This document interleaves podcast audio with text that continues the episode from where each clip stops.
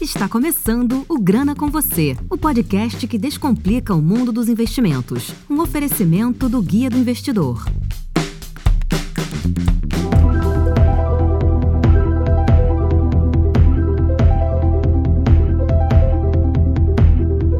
Começa mais um episódio do Grana com Você. Dessa vez aqui o tema principal não vai ser investimentos, vai ser, mas vai ser um tema relacionado com investimentos, que na verdade é a segurança digital. Bom, para falar sobre segurança digital, nada melhor do que trazer um hacker para conversar com a gente. Com exclusividade, a gente convidou o Gwyn, que é um white hat hacker, conhecido popularmente também como hacker do bem, para o programa e ele topou o convite e ele está aqui comigo justamente para falar sobre o mega vazamento de dados é, na internet aí dos brasileiros. Bom, primeiro queria que você se apresentasse aí, Gwyn, para o pessoal. Opa, fala pessoal, tudo bem? É, então, meu nome é Gwyn, eu sou um, hacker do bem, né? Eu sou um hacker que ajuda as pessoas. Eu não invado nada, eu não faço nenhuma besteira na internet. É, se bem que besteira, acho que a gente, todo mundo faz, né? De vez em quando. Mas eu sempre é, tento fazer o bem, lutando contra hackers que querem fazer o mal, expor as pessoas, roubar dinheiro, roubar informações e tal. E hoje eu tô aqui para falar um pouquinho sobre esse vazamento, que é o maior vazamento da história do Brasil, o maior vazamento de dados pessoais na internet. Então veja só, né, Jansen?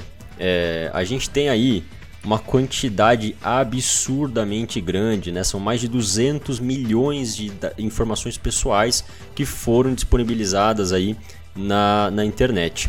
Eu queria entender, Gwen, o que foi que aconteceu exatamente, porque as pessoas ainda não entenderam a dimensão do problema, né? Primeiro, vamos lá.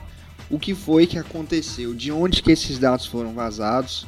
É, porque eu, pelo que eu pesquisei, é, existem sites atribuindo ao Serasa Experian, é, mas o Serasa, até o dia da gravação desse podcast, confirmou que ainda está sendo investigado e até então não foi atribuído aos dados deles. Então, assim, de onde que veio esse vazamento? Como que surgiu? É, é quem conseguiu? Assim, foi do nada esse vazamento? Pois é, Jansen, isso é algo muito interessante e a gente ainda está com um assunto quente, né? Não, não é exatamente é, não tem como confirmar que os dados foram obtidos dos servidores da Serasa. Agora, são dados de mais brasileiros do que existe na população brasileira, né? São mais... É, existe até gente morta que está ali, que teve dado vazado e não vai nem poder reclamar, não é verdade? É, então, foram 223 milhões 739 mil 215 pessoas que tiveram dados é, vazados aí na Deep Web, na internet, em fóruns em, de hackers e de, de cybercriminosos. Agora, a afirmação é do Serasa? Esses dados são totalmente do Serasa?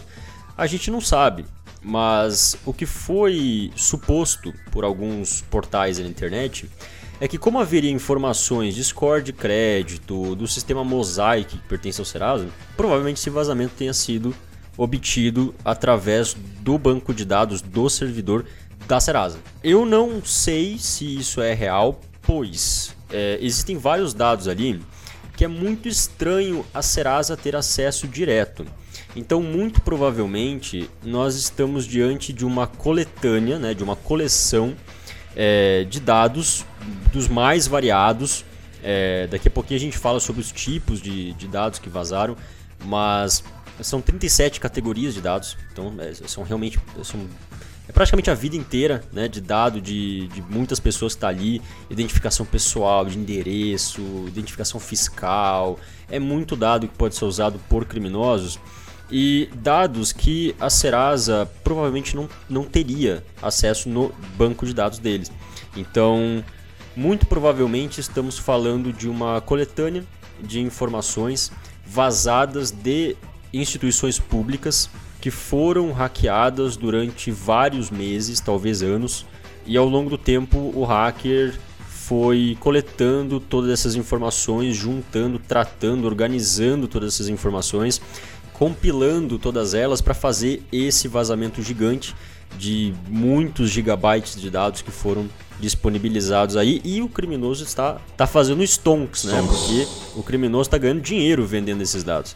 Ilegalmente. Bom, Gui, nesse sentido aí, é, a gente queria entender qual foi, que, qual empresa que detectou primeiramente esse vazamento, né? Como que descobriram e se chegaram a validar alguns dados, é, realmente se está confirmado que foram 223 milhões de CPFs, como que ficou essa informação? É, eu acho que a primeira empresa que conseguiu detectar que houve um vazamento, é, se eu não me engano, no dia 14 de janeiro, foi uma ferramenta chamada DFNDR do, da PSafe. Então, o pessoal da PSafe aí, parabéns por ter descoberto esse grande vazamento.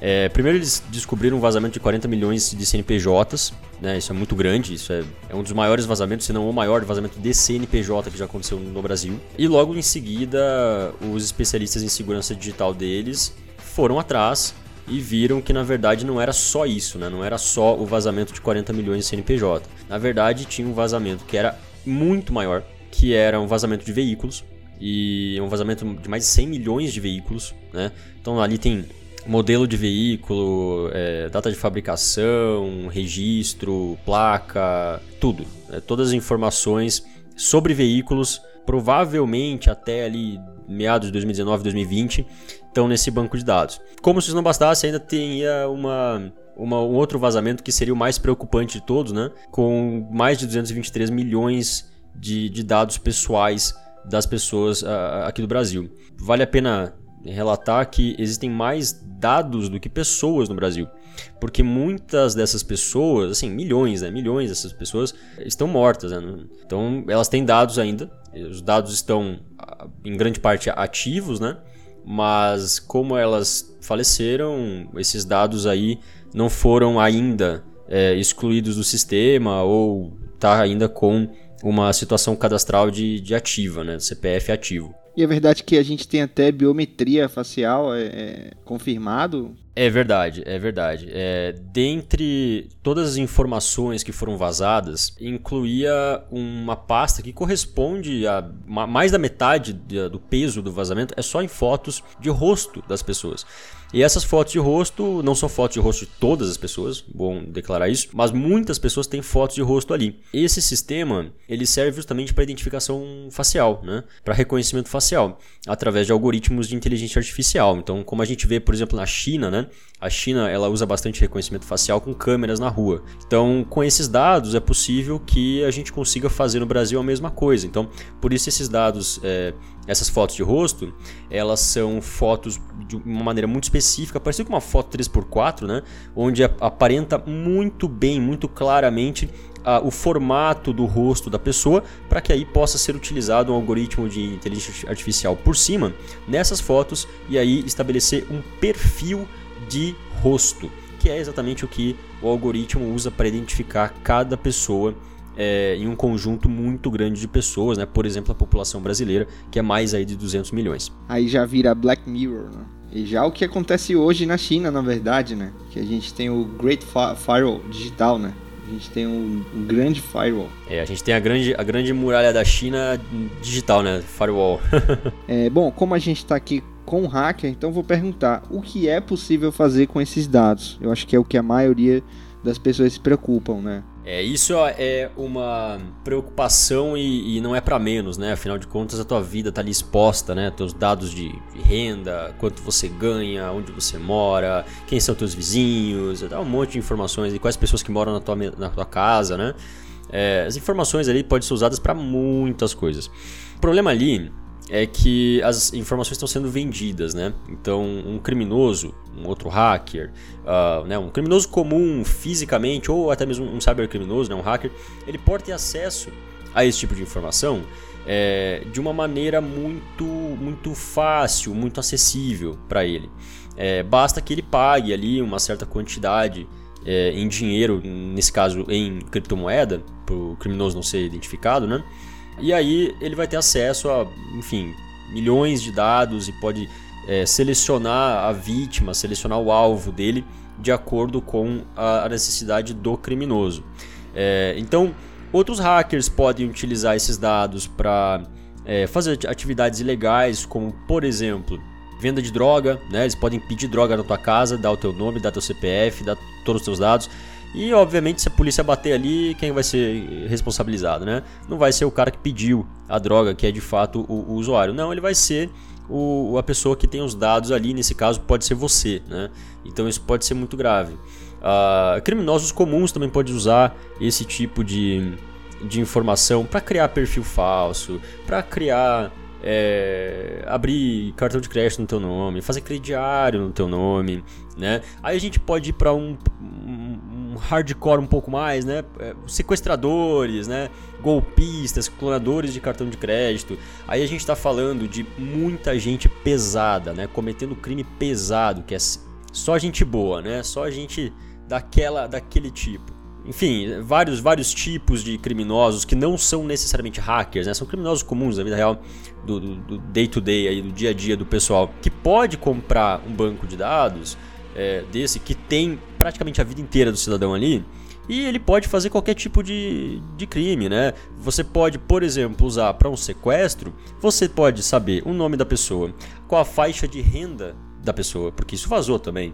O, o, exa exatamente aonde que a pessoa mora, se ela tem parente morando na mesma residência, né? então pessoas que moram no mesmo domicílio, na mesma residência da pessoa, elas estão também no vazamento. Então ele pode fazer uma correlação desses dados, é, até mesmo pegar os dados de domicílio que vazaram e pode fazer ali uma, um sequestro de uma filha de um, de um alguém muito rico, né, de um empresário, de um político, enfim, pode ser é, muito mais grave do que a gente imagina. Perfeito, muito bem colocado e é assim, em relação às empresas, né, foram vazados também. Aliás, quantos dados foram vazados de empresas e qual o impacto desses dados vazados de empresas? O que, que pode ser feito também com esses dados? As pessoas elas podem ter dados vazados e você vai ter crimes relacionados à, à falsificação de, de, identidade e sequestros e tal. As empresas, nesse caso, elas têm, uh, elas têm identidades, né? elas têm uma persona na, na internet e também em meios, por exemplo, bancos e tal que é a identificação, né, carteira de identidade da empresa. Existem é, consequências que são inúmeras, né? Uh, eu acho que as empresas elas podem começar sofrendo ataques principalmente em relação a invasões físicas, certo? Então você sabe, ali, ali tem dados da empresa e tem dados de sede da empresa, tem dados financeiros a respeito da, tanto da empresa como dos donos e dos, dos enfim, funcionários da empresa e tudo mais. É, você pode ter acesso a tudo isso, né? O criminoso pode ter acesso a tudo isso. Então, o que acontece é uh, você consegue invadir uma empresa física no melhor horário possível do dia com uh, uma informação certa para passar de repente por um porteiro, né?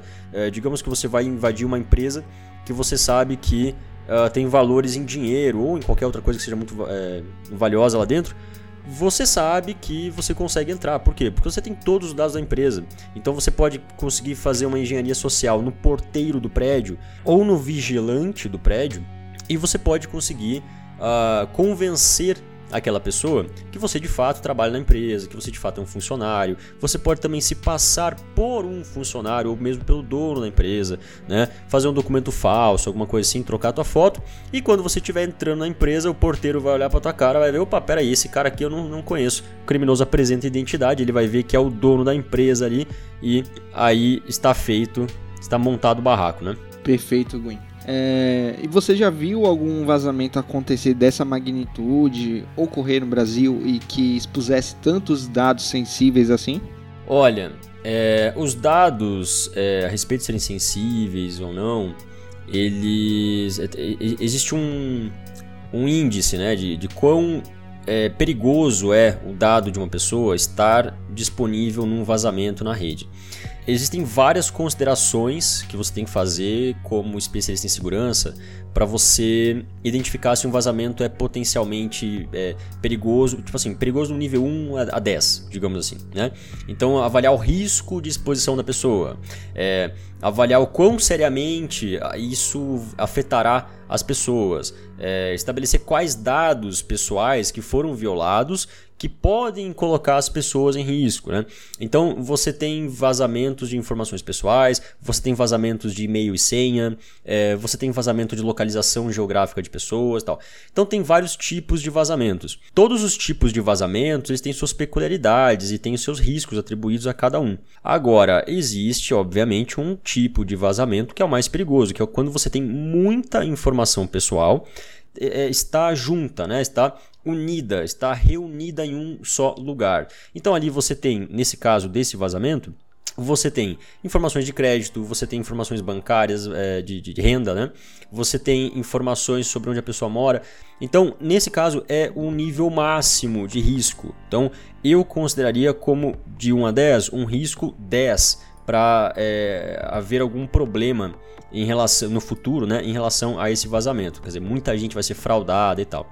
Agora, em relação ao tamanho, que também é uma outra é, é um outro parâmetro que a gente usa para estabelecer o, o, risco do vazamento e o potencial é, destrutivo desse vazamento. Como foi vazado mais de 200 milhões de dados, é absolutamente perigoso. Eu colocaria de novo num risco 10, num risco máximo. É, porque afinal de contas é praticamente todos os brasileiros, se não for todos os brasileiros, né? É, então a gente viu já muitos vazamentos que são muito grandes, com milhões de dados, é, milhões de dados pessoais, milhões de senhas, milhões de muita, muitos dados específicos de pessoas é, que foram vazados na internet, fora do Brasil e no Brasil.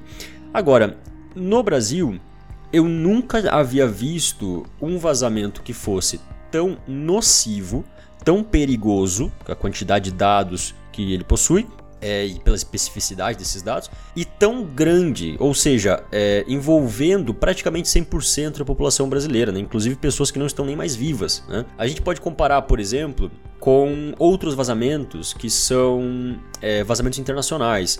É, por exemplo, a gente tem vazamentos que não envolvem dados pessoais, como por exemplo o vazamento do Onliner Spam Bot é, ou o vazamento do Verifications.io é, que são vazamentos enormes, tem 700 milhões de contas afetadas, mas eles não expõem dados pessoais diretos da pessoa, é, quanto ela ganha, onde ela mora e tal. Então, é, é, embora o, o, o, número, né, o número de pessoas afetadas, de contas afetadas, seja maior, é, ele é um vazamento menos perigoso, justamente por ter dados que não são tão nocivos. Esse vazamento eu certamente consideraria como um vazamento mais é, tanto o maior vazamento de dados da história do Brasil, como o vazamento de dados mais perigoso da história do Brasil. E o pior ainda, Gwen, que as pessoas nem têm ideia de que esse, do que aconteceu com esse vazamento e nem as empresas é, ainda caiu a ficha, né? ainda se ligaram, não, não se ligaram do que do, da dimensão do ocorrido. As pessoas, aliás, poucos portais, poucos sites noticiaram e poucos sites têm detalhes sobre o vazamento. Então, assim, nesse sentido, é, você poderia abrir para a gente um pouco, se você tiver, claro, mais detalhes é, sobre o vazamento em si, se você teve contato com algum outro hacker que teve exposição a esses dados. Você pode contar para a gente qual a dimensão disso? Absolutamente. Existe um serviço na internet hoje chamado Xarca.com.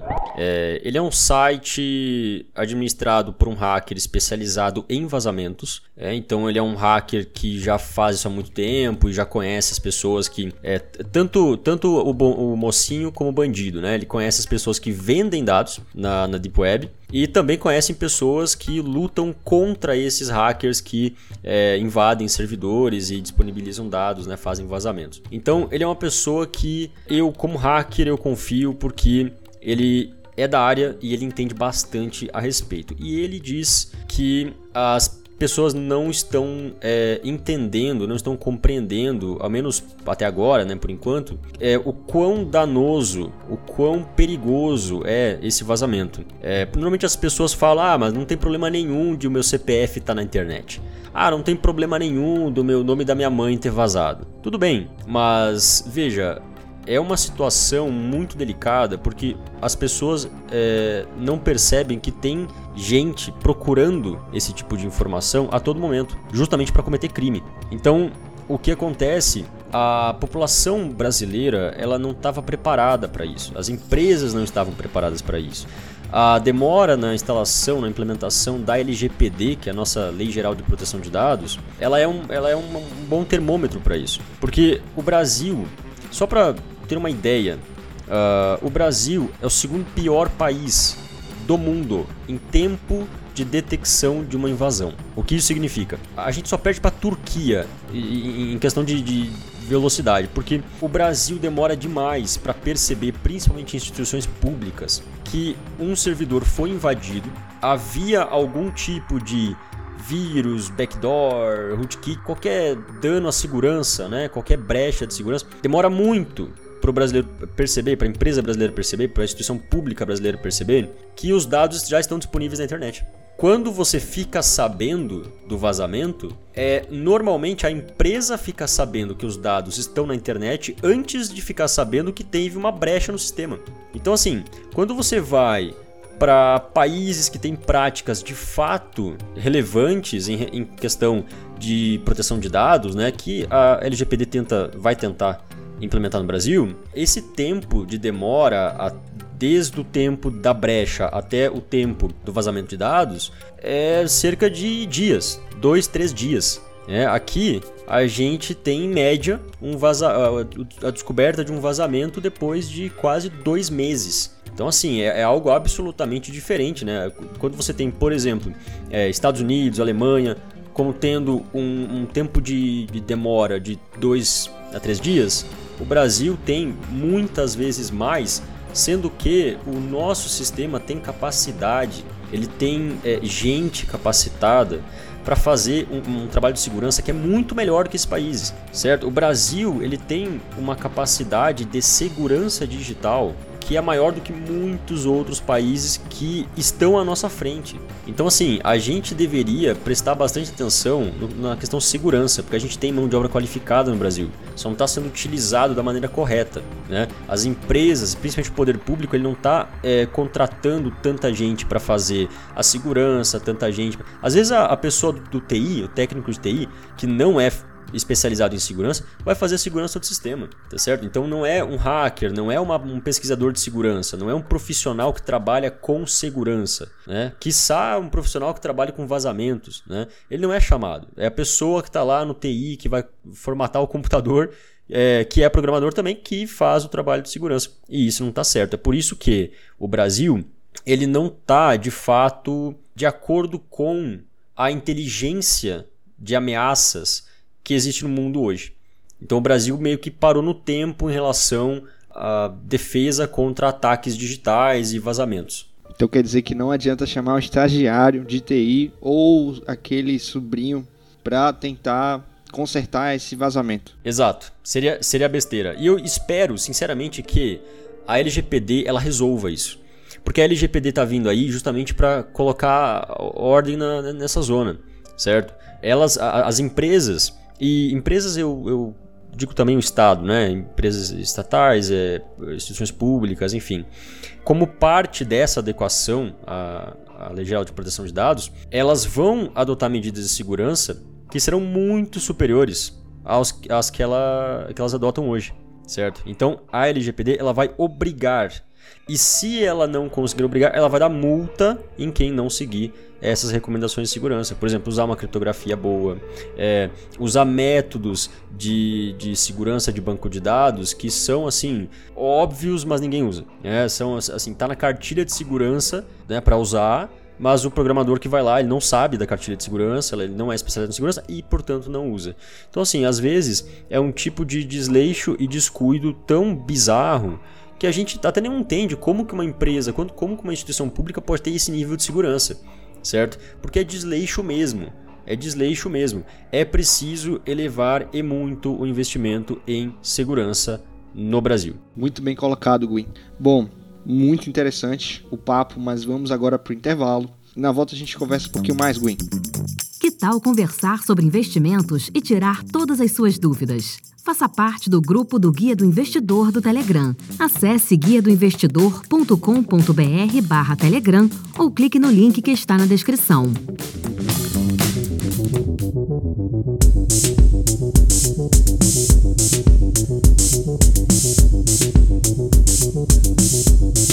Bom, voltando do intervalo. É, Gwen, eu queria saber de você o seguinte: hoje a gente tem essa a gravidade de como as pessoas e as empresas lidam com seus próprios dados e como as pessoas se protegem. É, obviamente, né, a gente está falando aí de um país com dimensões continentais e de pessoas que ainda usam é, Gmail com a senha fraca, né, sei lá, um Hotmail da vida, uns e-mails populares. Tá lá, a senha dele é ABC1234. Uh, e assim, as pessoas nem fazem ideia do que é a proteção de camada dupla, né? A autenticação dois fatores. Então, assim, a gente tem muito ainda para disseminar né, de, de conhecimento em relação à segurança digital. Mas nesse sentido, hoje a gente corre risco de viver uma pandemia digital? É, sim, absolutamente. É, a gente tem duas pandemias hoje, né? Tem uma pandemia biológica do SARS-CoV-2, Covid-19, e uma pandemia digital de ataques, né, de criminosos, cybercriminosos, atacando tanto empresas, né, tanto, poder é, privado, é, como poder público, né, instituições públicas também são atacadas e acho que até diariamente, né. É, mas assim, eu acho que instituições públicas, principalmente, como mexem com dados sensíveis, dados pessoais, né, dados que são é, um prato cheio para para um criminoso, é, elas deveriam ter um, um nível de um nível mínimo de segurança, de privacidade que é muito maior que tem hoje. É, e é justamente por isso que a gente tem uma pandemia digital. Essa pandemia digital, ela não só é de hackers e de, de ataques é, orientados por pessoas, mas também é, é são ataques orientados por robôs certo? Por vírus, por. É, nem, eu não vou nem falar de vírus, porque vírus é algo que já está todo mundo acostumado, né? Todo mundo já sabe que vírus é uma coisa muito ruim, eu tenho que usar antivírus no computador, é, eu tenho que, enfim. É... Aliás, é, desculpa te interromper, falando de antivírus, uma outra pergunta: só instalando antivírus basta? Aí vem uma outra questão, né? Quem é você? Porque se você for uma pessoa que é uma pessoa física, não é uma empresa, não é, é uma pessoa física, certo? Pessoa pessoa. E você tá trabalhando na internet, é, vendendo lá algum, né, vendendo roupa pela internet. Bom, você pode ter um antivírus e vai ser suficiente para você. Vai proteger o teu computador, vai proteger teus dados, vai proteger muita coisa. Ok. Agora, se você for uma empresa e aí é que a gente incorre em um erro muito grande hoje, que é o empresário acha que ele não é não precisa de uma segurança de empresa. Mas se você for uma empresa e você estiver mexendo com dados, principalmente dados financeiros ou dados pessoais, de todos os seus clientes ou fornecedores ou distribuidores ou enfim, todos uh, os dados que tem dentro, eles são pre preciosos para você, eles representam até dinheiro, né? Hoje a gente vive em um mundo onde é, dados, informações, elas, são às vezes até mais valiosas do que dinheiro, né? Então o empresário ele olha para isso e ele vê dinheiro, ele vê uh, que existe um valor monetário, existe um valor financeiro naquilo que ele tem dentro do servidor dele, certo? Que são os dados. Só que o problema é, ele não vê que existe um risco e ele precisa de uma segurança para minimizar esse risco, tá? Em relação a esses dados.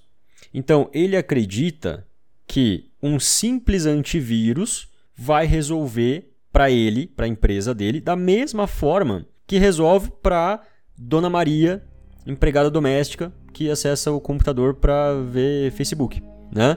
Então, não é o mesmo tipo de segurança. E a segurança, ela não é uh, definida como está seguro ou está inseguro. Não, a segurança não funciona assim. A segurança é um assunto onde a gente fala de, de níveis, de camadas, né? Você tem camadas de segurança, você tem níveis de segurança distintos. Se você é uma empresa que tem é, um milhão de clientes, e guarda dados de todos esses clientes, você precisa de uma segurança que é absolutamente fundamental e deve ser uma segurança que deve ser levada muito a sério em um nível que é muito elevado certo? Então você deve ter controle de acesso para todos os seus funcionários, é, você deve ter criptografia, você deve deixar é, é documentos e, enfim, fotos de pessoas, é, dados diversos, dados pessoais é, longe das mãos de funcionários, você tem que ter log é, para tudo que for. Tudo que acontecer com aqueles dados na empresa, você tem que ter um log, né? Quando é que você é, trabalhou com aqueles dados, quando é que você mexeu naqueles dados, quando é que foi acessado pela última vez, quem acessou aquele dado, né? É, tudo deve ser registrado. Certo? Então perceba que é um cuidado que é muito maior do que simplesmente instalar o um antivírus no computador pessoal e dizer estou seguro. Né? É, o, o custo de manutenção desses dados pessoais ele não é levado em, em conta pelo empresário brasileiro. Então, de modo geral, o empresário brasileiro é inconsequente. Ele não entende que existe um risco para aqueles dados que ele considera muito valioso. E ele só quer pagar pelo, pela hospedagem dos dados para obter mais e mais dados e guardar, armazenar aqueles dados. E ele não liga, ele não se importa com a segurança daqueles dados, que é absolutamente importante e quando vazado prejudica não só ele, mas também uh, os clientes, as pessoas, fornecedores, funcionários, todo mundo que tem dado ali dentro do sistema. E a pandemia acelerou mais ainda a digitalização das coisas, né? Hoje a gente vive assim uma era em que se a empresa não tem seus serviços digitalizados, não fornece, por exemplo, um restaurante. É, os restaurantes já são em parte virtuais, né? A gente já tem restaurantes que só tem endereço físico para cozinha. E o resto do restaurante é justamente virtual, que funciona por mais diversos aplicativos. Então a gente está vivendo a era dos dados, né, dos apps. Então, nesse sentido, a gente tem a, a, aceleração, como eu falei, dos dados. Então, assim, a gente tem pessoas de todas as faixas etárias. Então, assim, a gente tem pessoas de todas as classes, tem pessoas usando internet, usando serviços, usando aplicativos. É, então, assim, acho que a gente precisa ter justamente a segurança da informação ainda mais difundida, né? Então, assim, o que, que as pessoas hoje podem fazer para evitar que com esse vazamento, com esse mega vazamento, né, que aconteceu, o que é que tem que ser feito de imediato por essas pessoas? É muito importante que a gente tenha sempre em mente que o vazamento dos nossos dados né, acontece de uma maneira que a gente não consegue prever e nem impedir, certo? Então a gente não consegue, nós como clientes, nós como vítima né, do, do vazamento de dados, a gente não consegue é, necessariamente nos proteger antes do vazamento de uma forma absoluta. Então o vazamento ele vai acontecer. O que a gente precisa estar pronto é quando o vazamento acontecer. Inclusive, eu já preconizo aqui que mais vazamentos vão acontecer, porque, ah, como a gente falou, a segurança do empresariado brasileiro ela não é boa certo? Tem muita, tem, existe muita estrada ainda para ser percorrida nesse sentido e muito investimento que deve ser feito. Então vai haver mais vazamentos. Quando esses vazamentos ocorrerem, é que as pessoas devem estar preparadas. Como que você pode estar preparado para um vazamento? Bom, em primeiro lugar, vamos falar sobre vazamento que não tem dado pessoal, que tem senhas, por exemplo. Porque o pessoal fala muito de vazamento, ele tem muito medo de, ah, alguém vai descobrir minha senha. De fato vai. Então fica uma dica para as empresas: criptografem as senhas sempre e coloquem sempre senhas salteadas, né, com salt, que é para diferenciar cada pessoa e não ter como alguém fazer outro tipo de ataque para descobrir as senhas.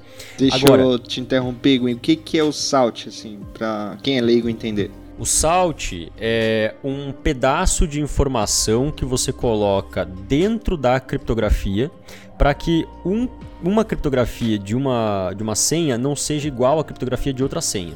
Então, se por exemplo duas, duas pessoas diferentes é, tiverem uma senha igual, por exemplo, banana.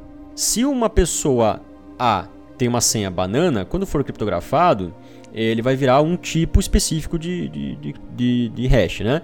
Vai ter ali, sei lá, CF5RTW. Então, é, essa é a criptografia correspondente à banana. Se uma pessoa B for fazer a mesma senha, se registrar com a mesma senha, teoricamente você faria a mesma criptografia.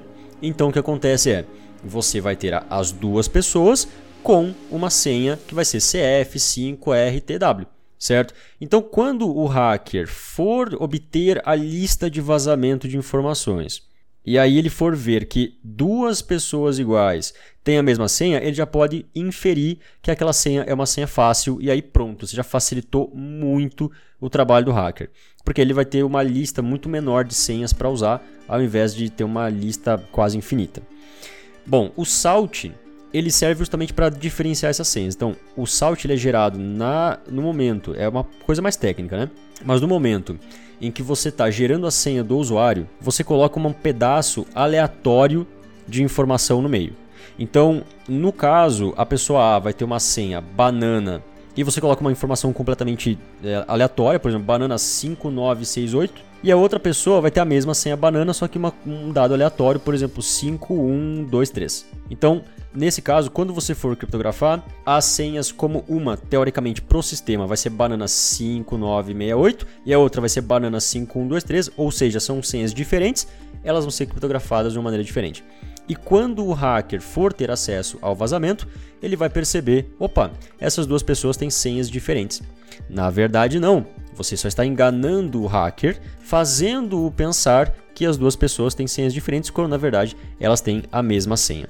Isso é muito importante porque dificulta demais o trabalho do hacker quando ele for tentar explorar as senhas e descobrir né, qual é, é cada senha. Então, assim, isso é algo que o programador faz, que a empresa faz. O que, que a, a pessoa, o usuário, né, eu e você, fazemos para evitar cair em vazamentos de senhas? A gente tem que usar uma senha diferente para cada site. Aí você vai me dizer o seguinte, Gwyn, isso é impossível. Eu não tenho memória suficiente na minha cabeça para lembrar de todas as minhas senhas. Né? Eu tenho site demais, eu tenho conta demais. Não tem como eu fazer isso. Então eu vou te dar uma dica. Você deve instalar no seu computador ou no seu celular ou em qualquer aplicativo que você, qualquer lugar que você tem dispositivo, é, você instala um aplicativo que é um aplicativo gerenciador de senhas. O que é um gerenciador de senhas? Existem vários, tá? Existe o LastPass, existe o OnePassword, existem vários. Eu particularmente recomendo o LastPass, é, porque o LastPass ele já vazou, só que as, as senhas estavam todas muito bem criptografadas e não teve o, o vazamento real, né?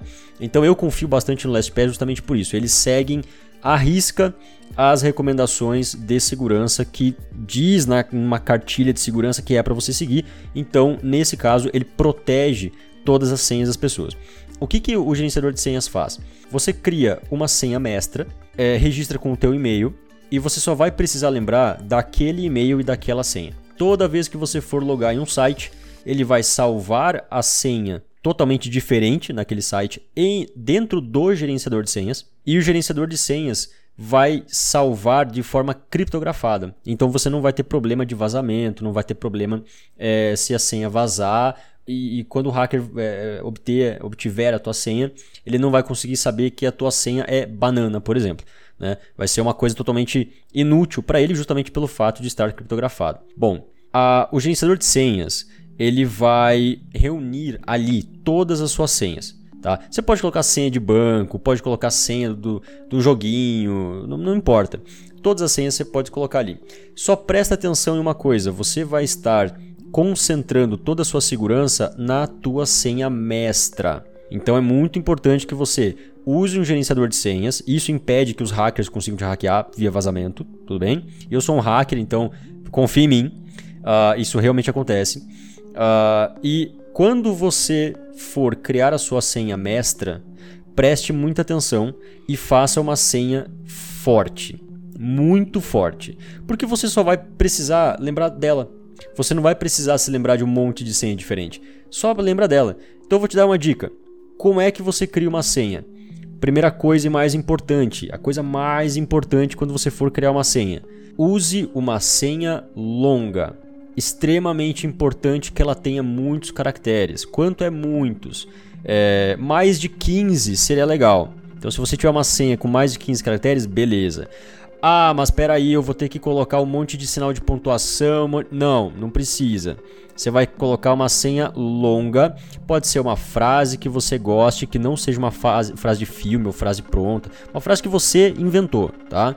Uma frase que você inventou e você pode colocar ali no meio espaço. Muita gente não sabe que dá para usar espaço na senha. Ah, mas a senha pode ser duas palavras? Pode. Eu não sabia não.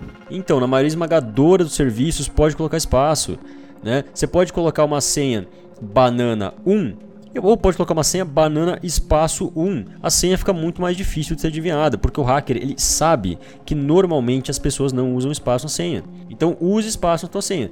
Isso significa que você pode colocar uma frase né? É, pensa uma frase que você, que você inventou e coloca, por exemplo, ah, o nome da minha mãe é muito difícil. Coloca o nome da tua mãe ali no meio. Né? O hacker não vai conseguir descobrir. E o, a, o nome da tua mãe pode ser até o nome completo dela, né? Vai ser muito mais difícil. Só não coloca o nome completo depois de um, dois dígitos. Aí o hacker pode adivinhar, né? Coloca é, o nome da tua mãe. Aí você coloca com é, espaço, né? Você já deu uma dificultada. Aí você coloca um, uma hashtag, né? um ponto, alguma coisa assim. Pronto, já tem uma senha com pontuação, né? Sinal, é, caracteres especiais. Aí você coloca depois algum número, algum número que você que você gosta que não tem muita relação com o teu dia a dia, né? Não tem muita relação com, por exemplo, a ah, minha data de nascimento. Não, isso não pode. Data de nascimento é fácil de adivinhar, não pode. É, tenta colocar um número, por exemplo, ah, eu vi esse número uma vez tal, é, ou ah, eu, eu sei o número pi, né? 3.14, 15, não sei quanto. Beleza, coloca um negócio assim, certo? Inventa, inventa alguma coisa que seja longa. A senha ela pode ir para 20, 25 caracteres não tem problema nenhum, tá? Você pode ter uma senha forte tendo uma senha fácil de lembrar. Não precisa ser uma senha com um monte de caractere especial, com um monte de sinal de pontuação, com um monte de letra minúscula, maiúscula e um traço. Não precisa ser assim, tá bom? Deixa essa senha com um monte de traço, sinal de pontuação, essa senha maluca, deixa para o gerenciador de senhas criar. Porque o gerenciador de senhas ele vai conseguir criar uma senha dessa magnitude com 60 caracteres. E você jamais vai lembrar dessa senha, porque você não precisa. O gerenciador de senhas vai lembrar para você. A única coisa que você deve fazer é lembrar do seu login e da sua senha mestra para acessar o gerenciador de senhas. Beleza? Então, isso é uma dica muito importante no caso de vazamentos de senhas.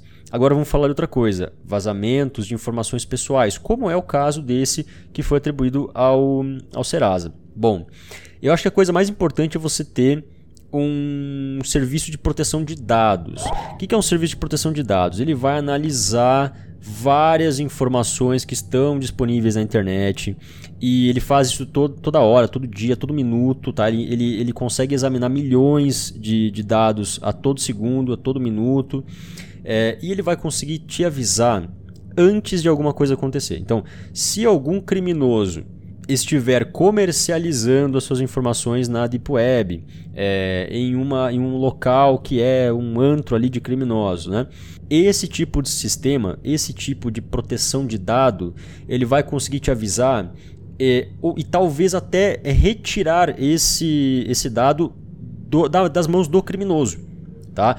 Existem muitas maneiras de fazer isso, é, muitas maneiras muito complexas de fazer isso, mas isso de fato acontece. Alguns serviços de proteção de dados eles fornecem, fornecem avisos é, por e-mail, por telefone, por WhatsApp, enfim, é, quando a tua conta ela for clonada, quando alguém tentar abrir uma conta no banco é, com o teu CPF, enfim, várias situações dessa natureza. É, eu vou citar três é, serviços de proteção de dados que eu acho que são os mais é, interessantes se alguém quiser ter um serviço de proteção de dados, principalmente por causa desse vazamento, né? Ainda há tempo de, de você conseguir se proteger. Primeiro é o Avast Data Breach. O Avast Data Breach ele faz exatamente esse serviço de proteção de dados no sentido dele examina se alguém tem o teu dado e te avisa, te orienta, né? Se alguém tiver esse teu dado. O Avast Data Breach ele é um pouquinho caro e serve para as pessoas que têm Avast, porque daí você ganha, se eu não me engano, um desconto se você tem outro produto Avast. É, mesmo assim, ele fica um pouco caro. É, mais barato que ele teria o Serasa Proteção de Dados. Só que aí vem um problema, né? Quem vazou agora não é o Serasa?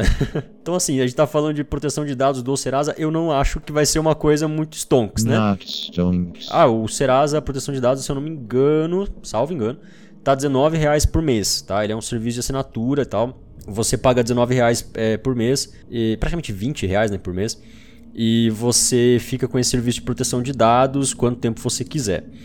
E o outro é um site chamado Xarca, do Xarca, que é o próprio nome do hacker, né? Que é o hacker que é especializado em vazamentos, é especializado em vazamento de dados, é todo tipo de vazamento, vazamento de senha, dados pessoais, todo, todo tipo de vazamento. É o xarca.com. Nesse caso, ele é o mais barato da lista, e eu particularmente gosto dele porque ele funciona com pagamento único. É, por que isso? Porque se ele tiver um serviço de assinatura, ele vai ter que pegar uma certa quantidade de dinheiro da tua conta todo mês para continuar com o serviço, certo?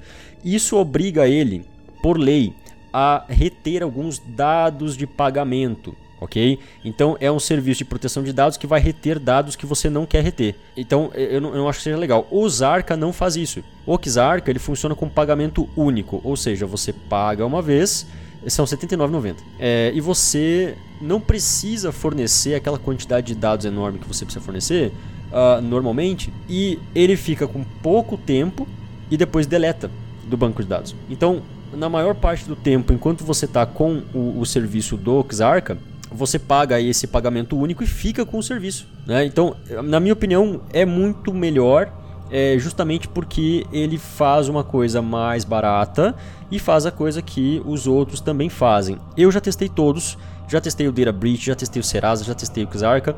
Hoje eu prefiro o Xarca, é, justamente pelo fato de fazer a mesma coisa que os outros fazem e ser mais barato. E tem outra coisa também que eu acho legal no Xarca, que é os relatórios eles mandam relatórios não só do que aconteceu com você, mas mandam relatórios de todo tipo de vazamento que eles já examinaram, já investigaram, já, já é, viram, já conseguiram aquele vazamento no mês. Então, o, o, mês de janeiro você vai ter um relatório de vazamentos do mês de, de janeiro e vai ver, ó, você não está nesse relatório, você não tá, você não foi vazado, você foi afetado ou não. Se no caso tiver um vazamento muito grande, muito importante, como foi o caso agora, eles até fazem relatórios que, se eu não me engano, eles chamam de relatório é, edição especial. No caso, eles fizeram recentemente um relatório de ameaças, edição especial Serasa Experian, que é justamente isso, como eles explicam como eles analisam os vazamentos, como eles classificam as ameaças nesses vazamentos, quais são os vazamentos que foram analisados em janeiro, né? Foram 117 milhões de contas afetadas, aqui 117 milhões, 192 mil, 112 contas afetadas só em janeiro, né? Então isso é muito importante. É, e aí, especificamente sobre o vazamento do Serasa, eles falam como, como que os dados estão sendo vendidos, quais são os criminosos que têm interesses nesses dados, é, como o hacker está ganhando dinheiro com isso. Né? Eles falam, o hacker está vendendo os registros de cada mil pessoas por 100 dólares, 500 dólares, tudo pago em Bitcoin.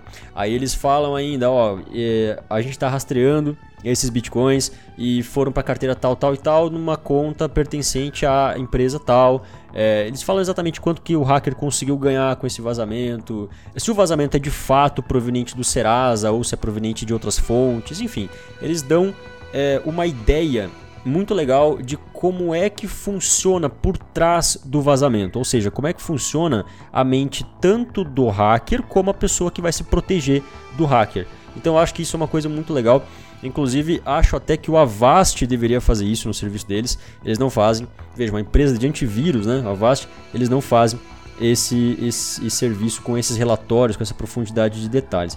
Então, eu particularmente recomendo o Xarca por isso, porque você vai ficar sabendo o que acontece por debaixo dos panos dos relatórios é, da vida lá do hacker e também vai conseguir ter acesso a, a, um serviço de proteção de dados que é muito interessante. Se você que está ouvindo a gente ouviu isso aqui tudo, que são informações que vale ouro, que a gente está trazendo com exclusividade aqui no Grana com você do Guia do Investidor, você não seguiu essas dicas é porque você não quer. Bom, é, siga essas dicas que o Gwen tá falando. Eu sigo, eu particularmente uso LastPass realmente é, vai mudar a sua vida. Você nunca mais vai precisar gravar a senha. Faz toda a diferença, né? Então, assim, use esse aplicativo. Inclusive, é... Jansen, te interrompendo um pouquinho, eu acho até que dá para deixar pro pessoal aqui embaixo o link do Kizarka e o link do LastPass pro pessoal baixar. Vamos deixar, vamos deixar dos aplicativos que você indicou aqui e vamos deixar todos os links aqui que a gente comentou sobre o vazamento em si, né? No, a gente tem matérias no Tecnoblog, é, em outros portais que divulgaram assim, em primeira mão, essa questão do vazamento, né? Então assim, melhor que contratar o Serasa, que foi supostamente de onde se originou o vazamento, é melhor contratar um hacker que sabe muito melhor do que o Serasa como te proteger, né? Bom, e antes de encerrar o programa, eu gostaria de perguntar para o Gwen mais algumas coisinhas para ele fechar com chave de ouro. Bom, a primeira pergunta não é nada relevante, mas eu queria saber se você usar uma senha esloveno, um poema esloveno eu consigo me proteger muito bem. Bom, e as outras duas são se eu, como que eu descubro se o meu nome foi vazado ou não? Existe um site seguro para isso? E, e, terceiro é, devo me preocupar com vazamento? Bom, é, se você usar um poema esloveno, eu acredito que você possa incorrer em alguns problemas, tá? É, por mais que a senha ela vá ser bastante longa, normalmente não vai ter, não vai ter problema nenhum. Mas ela pode ter problema se alguém suspeitar que você está usando frases prontas, tá? Se o hacker suspeitar que você está usando frases prontas, é, porque muitas vezes tem, por exemplo, campos de dica de senha. Aí o cara vai colocar lá, minha senha é forte, vou usar um poema esloveno aqui, com caractere em cirílico, é um, um negócio muito estranho. Beleza, ok, vai lá. É, só que no campo de dica de senha, ele coloca poema esloveno. Quer dizer, você acabou de dar a dica pro hacker, certo? Not stonks. Então você fez um not stonks aí, né? Você fez um stonks invertido. Ou seja, o que você fez foi fez uma senha que aparentemente é forte, porque tem muitos caracteres, é uma coisa totalmente bizarra, né? Mas você está usando frase pronta, então o cara pode pegar uma lista de frases ou de palavras de, do dicionário esloveno e pode fazer um ataque ali simplesmente com aquela lista. Né? Ele vai tentar muitas combinações de palavras até conseguir acessar. É, e possivelmente ele vai conseguir, né? Alterando alguma coisinha aqui e ali no algoritmo ele vai conseguir a tua senha. Então, assim, eu sinceramente não recomendo fazer esse tipo de situação. É, e eu acho que em segurança não tem muito por que você querer inventar reinventar a roda, né? É melhor você seguir a cartilha de segurança, seguir as orientações de segurança que todo mundo passa por aí, né? Especialistas de segurança e tal. Esses caras estão certos, esses caras eles, eles realmente entendem da, da coisa, porque eles entendem como que o hacker faz para obter os teus dados, né? Então eles entendem exatamente como é que você pode se proteger. Então, se você usar um gerenciador de senhas, eu acho que é a melhor opção, porque ele vai fazer, o gerenciador, ele vai fazer uma senha que é muito mais forte, é muito mais aleatória, né? Tem uma entropia, uma, uma aleatoriedade muito grande, é, e não tem como o hacker tentar adivinhar a senha ou ele sabe a senha diretamente ou ele não sabe a senha, tá? Muito difícil, muito improvável de ele conseguir acessar aquilo ali. E mais, como o gerenciador de senhas, ele vai fazer você ter a mesma, é, desculpa, as senhas diferentes em diferentes sites e fazer você evitar colocar a mesma senha para tudo, o que vai acontecer? Se um hacker eventualmente, né, vamos trabalhar com uma possibilidade muito remota, mas eventualmente conseguir acessar é, um vazamento e descobrir qual de fato é a tua senha, ele vai ter a senha só para aquele serviço. Ele não vai conseguir pegar a mesma senha e tentar acessar o teu Hotmail, o teu Gmail, o teu Facebook, o teu Instagram, porque não vai entrar. Cada serviço vai ter uma senha diferente, certo? Então isso é fundamental justamente pelo fato de você dificulta ou praticamente impossibilita o trabalho do hacker. Respondendo a outra pergunta, tem onde você consultar se você for vazado no caso de vazamento do Serasa. Eu vou falar sobre vazamento em geral, tá? Normalmente, quando você precisa colocar só um dado do, e você já vê se você foi vazado ou não, é, é um serviço confiável. Quando você precisa colocar mais dados, desconfie, tá? Quando você precisa colocar mais dados para ver se você foi vazado, desconfie, beleza? Porque a pessoa pode te perguntar, ah, beleza, coloca teu CPF aqui. É, veja se você foi vazado, inserindo aqui seus dados de cartão de crédito, nome de sua mãe e de seu pai. Exato. O que acontece normalmente é o pessoal vai lá, vê um site, descubra se você foi vazado. Ok, acessa o site. Tem lá cinco campos para preencher. Aí o cara pergunta qual é o nome, qual é o nome da tua mãe, qual a tua data de nascimento, qual o teu CPF. Clica em OK. Você está basicamente dando isso para uma pessoa que você não conhece, certo? Porque você não conhece quem é o, o, o dono do site. Então, assim, eu particularmente não gosto dessa história de ficar dando dado e fornecendo dados de vazamento para ver se você foi vazado.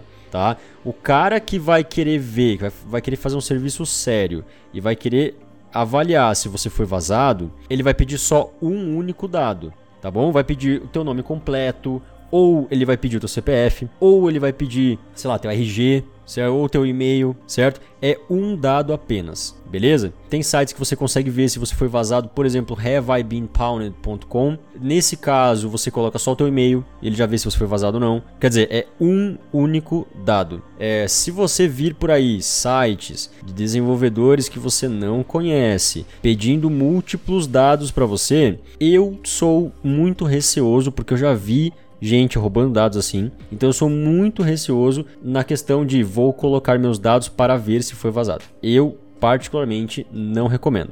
Bom, é isso. Sigam as dicas aí e a gente vai trazer mais programas sobre segurança digital, que é muito importante para o investidor moderno. E é isso aí. Deixa aí suas palavras finais, Gwen. E até a próxima, pessoal. Valeu, pessoal. E se você acha que você é o único que está com dado vazado, lembra que o presidente da República, o Bolsonaro, ele também teve os dados dele vazados, ok?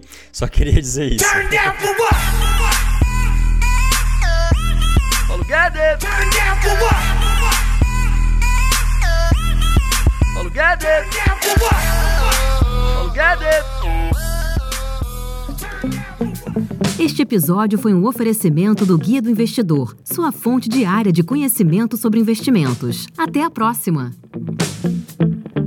Todo investimento representa riscos. Antes de negociar ou realizar qualquer investimento, faça o devido estudo. Os conteúdos produzidos pelo Guia do Investidor são para fins informativos, não podendo ser considerados como recomendação de investimento.